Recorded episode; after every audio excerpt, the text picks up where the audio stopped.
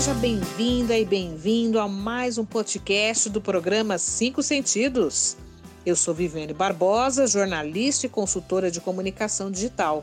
Neste espaço, abordamos temas de bem-estar, saúde mental e equilíbrio emocional que são tão importantes, principalmente neste momento de pandemia que aumenta o nosso estresse e ansiedade. O tema que iremos abordar é sobre infoxicação, ou seja, os excessos de interações virtuais estão contribuindo para o nosso adoecimento emocional?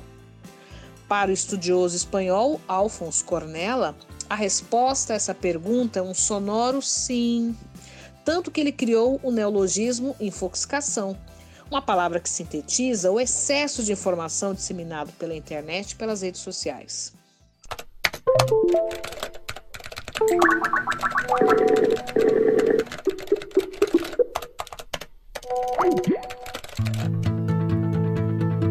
A infoxicação já é uma realidade na quarentena. Uma pesquisa chamada Deus Me Lives do podcast Caos Corporativo sobre conteúdos disponibilizados online durante o isolamento revela que as pessoas estão ficando ainda mais ansiosas com tantas lives e webinars. Afinal, isso é uma pandemia e não uma competição de produtividade. Para falar sobre o assunto, convidamos a querida e renomada doutora Daniele Donato, psicoterapeuta, palestrante, coach de carreira e que desenvolve um projeto para psicólogos recém-formados. Seja bem-vinda, doutora Daniele. Gostaria primeiramente de agradecer o convite para fazer esse podcast e auxiliar de alguma forma as pessoas que estão nos ouvindo. Vamos começar o nosso podcast, doutora Daniele. Eu gostaria de perguntar o seguinte: em meio à pandemia, as pessoas estão sofrendo de muita infoxicação, além de estarem trabalhando demais. Quais as dicas que a doutora recomenda para manter a saúde mental equilibrada e com menos ansiedade? Então, pandemia, isolamento social, tecnologia, infoxicação. O que é infoxicação? É o excesso de informações que o nosso cérebro recebe. Ele fica intoxicado pelo excesso dessas informações. Algumas informações a gente é, tem acesso normalmente, né, que sejam aquelas, aquelas das pessoas que estão ainda estudando, então precisam é, nutrir o cérebro com essas informações, com os aprendizados, as informações daqueles que estão trabalhando, então precisam ter uma, uma reflexão, precisam pensar, precisam trabalhar, precisam desenvolver. Existem também as questões pessoais, a preocupação que a gente tem hoje em relação à família, em relação ao que virá. Então, tudo isso é informação. E o cérebro acaba ficando sobrecarregado. Né? É, são as incertezas, são as dúvidas, são é, as próprias cobranças né, que a gente, a gente tem. Nós mesmos nos cobramos muito, né? Então, isso tudo, esse excesso de, de informações, essa infoxicação, torna o cérebro mais lento, né? Ele tira a capacidade do cérebro de, de pensar, de raciocinar, de refletir. Então fica difícil para o cérebro processar esse conjunto de informações, esse excesso de informações. E o que, que eu tenho percebido aqui no consultório, né? Eu tenho feito os atendimentos online, tenho percebido dois perfis de pessoas, né? Aquelas que ficaram mais lentas, não conseguem pensar e acabam ficando com um pensamento muito focado, muito ansioso, é, mais letárgico né, nas ações. E aqueles que, para fugirem dessa questão dos pensamentos mesmo, de ficarem é, presos à, à preocupação, acabam se dedicando duas, três, quatro vezes mais ao trabalho, inclusive se esquecendo de dar aquelas paradas, porque se a gente pensar numa rotina de trabalho dentro das, das empresas, né, do meio corporativo, as pessoas têm sim tempo para fazerem as pausas para um café, para conversar, elas têm a interação social né, com os colegas de trabalho. É, e dentro de casa, o que, que acontece? Elas mergulham no trabalho e esquecem, inclusive, muitas vezes até de almoçar, né, de, de dar aquela paradinha, de dar aquele descanso, de respirar um pouquinho. Então, tanto para um grupo quanto pra, para o outro, o que, que eu vou dar de, de dica aqui para manter um pouquinho mais equilibrada essa questão da ansiedade?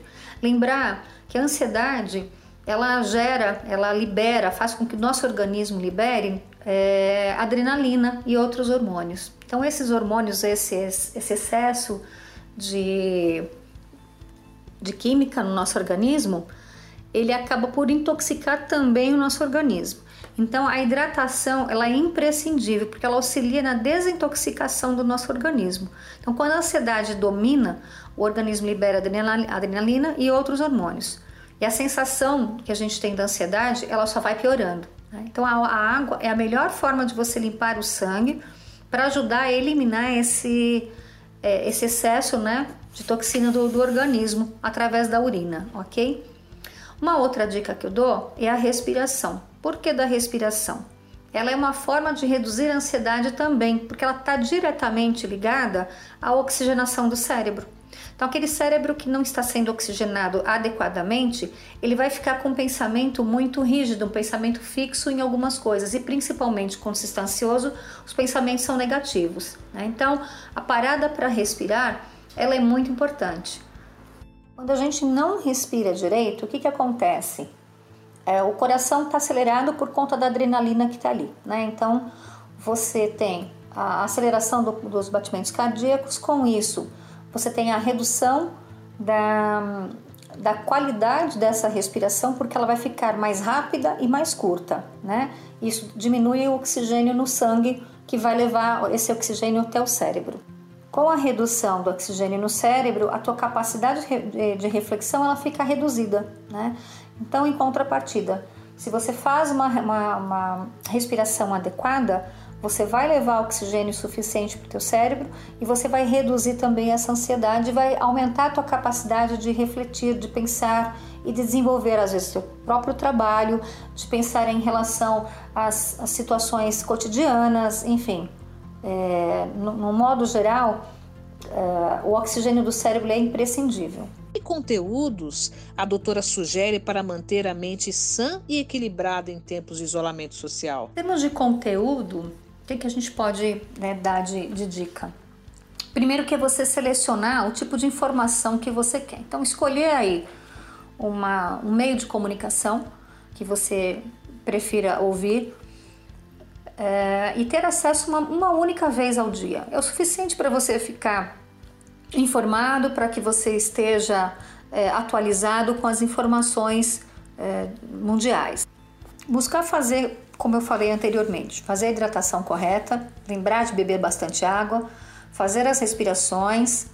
Uma outra coisa importante que a gente pode né, citar, as pessoas estão carecas de saber, mas a gente acaba esquecendo, que é a prática de exercícios físicos, fazer o alongamento, principalmente porque a gente não está é, se deslocando muito, né? Então o alongamento ele é muito importante e ele traz uma, uma sensação de bem-estar para as pessoas. E principalmente lembrar que essa situação vai acabar. Ela não vai permanecer, ela não vai perdurar a vida toda. A gente teve um começo, estamos aí praticamente que no meio da situação, mas ela vai ter um fim. Né? Quanto tempo vai levar? Se daqui a 10 dias, 15 dias, um mês, dois meses, a gente ainda não sabe. O que a gente sabe é, ela tem um fim.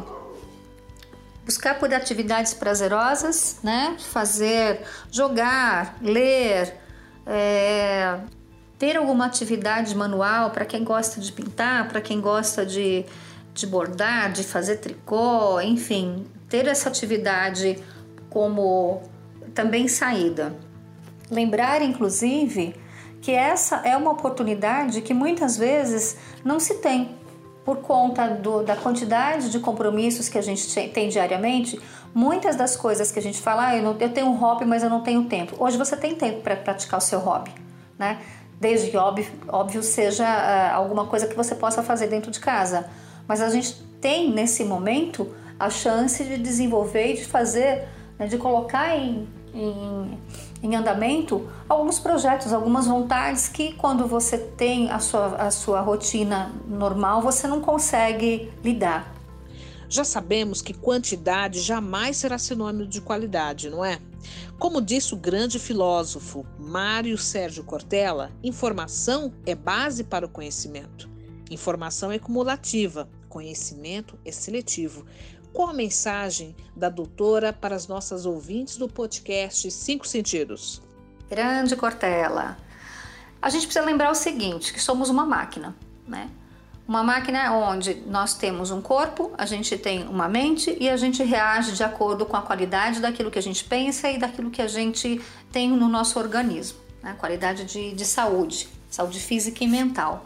Então, a dica que eu dou é selecione aquilo que você quer de eh, alimentação com qualidade, selecione aquilo que você quer para o teu corpo em termos de atividade física, aquilo que te traga benefícios físicos e mentais e selecione principalmente nesse momento aquilo que você quer acumular de informações. Informações de qualidade, informações que te tragam alguma coisa boa, que te deixem em paz. Esse excesso de informações negativas vai gerar ainda mais ansiedade. Então escolha. Lembre-se da qualidade. Você pensa num bebezinho, né? Você vai colocar qualquer coisa na alimentação dessa criança? Não. Você vai selecionar. Então lembre-se que você é responsável por aquilo que você consome, por aquilo que você coloca para dentro. Seja a alimentação ou informações.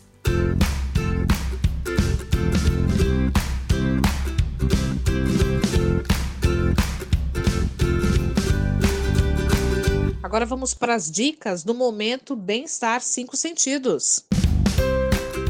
Agora, doutora Daniele Donato, quais são as suas dicas de obras para as nossas ouvintes? Vou deixar aqui nome de três livros que são bem interessantes e fazem com que você reflita o, o dia de hoje. Um deles é A Coragem de Não Agradar, do Ishiro Kishimi. Ele aborda o porquê que muitas vezes as pessoas fazem é, as coisas ou concordam com uma porção de coisas só para não desagradar. É aquela insegurança que as pessoas sentem e, e uma necessidade de ser aceito, de ser querido. Então é um livro bem, bem interessante mesmo. O segundo é a Psicologia da Gratidão, tá? do Divaldo Franco. É, ele fala sobre a gratidão e a possibilidade que a gente tem de conseguir é, ressignificar a vida é, através da gratidão, através dos, da compreensão, dos entendimentos do que é viver, do que é você poder estar, é, ser e estar. a terceira dica é o Mais Esperto que o Diabo, do Napoleon Hill. Ele é uma conversa é, bem interessante que a gente não sabe se ele teve esse contato com o diabo ou se ele fala com o inconsciente. Se puxar pelo viés da psicologia, é o inconsciente. Todas as nossas dúvidas, os nossos anseios, tudo aquilo que a gente muitas vezes não pensa, né, não faz a reflexão e por que, que a gente é, age de determinada forma. É bem interessante. Quanto a filmes, eu posso indicar Invencível, que é baseado numa história real e fala muito sobre resiliência. Para aqueles que gostam de um bom drama, o melhor aluno da classe. Ele fala sobre as dificuldades de uma criança com síndrome de Tourette. É bem interessante. Para aqueles que gostam de um bom suspense, O Poço, tá passando na Netflix. É um filme pesado, mas ele busca muito da reflexão. Então, quando o filme acaba, é aquele filme que você fica, poxa, qual foi a mensagem do filme? O que, que ele quis passar qual foi a verdade é legal também. Espero que eu tenha podido passar algumas informações para vocês e que tenham gostado. Um abraço, obrigada a todos. A minha dica para vocês é a estreia do documentário Becoming da Michelle Obama, ex-primeira-dama dos Estados Unidos. Eu achei muito interessante a narrativa do documentário dela, que ela faz em, em formato de talk show é uma, é uma retrospectiva de várias entrevistas nas quais ela fala com o público, ela fala sobre a carreira dela, ela fala sobre os bastidores do poder.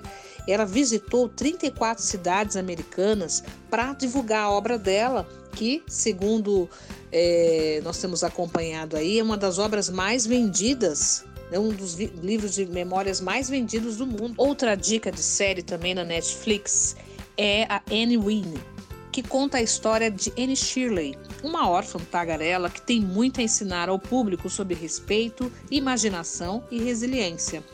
A história, dividida em três capítulos, inspira crianças e adultos ao redor do mundo, pregando empatia e igualdade.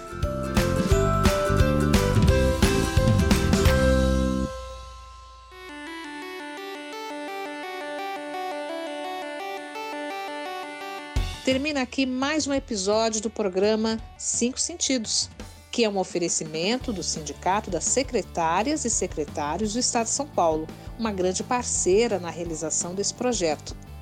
Vamos deixar na descrição do episódio todas as dicas aqui mencionadas por nós e pela querida doutora Daniele Donato. Até a próxima!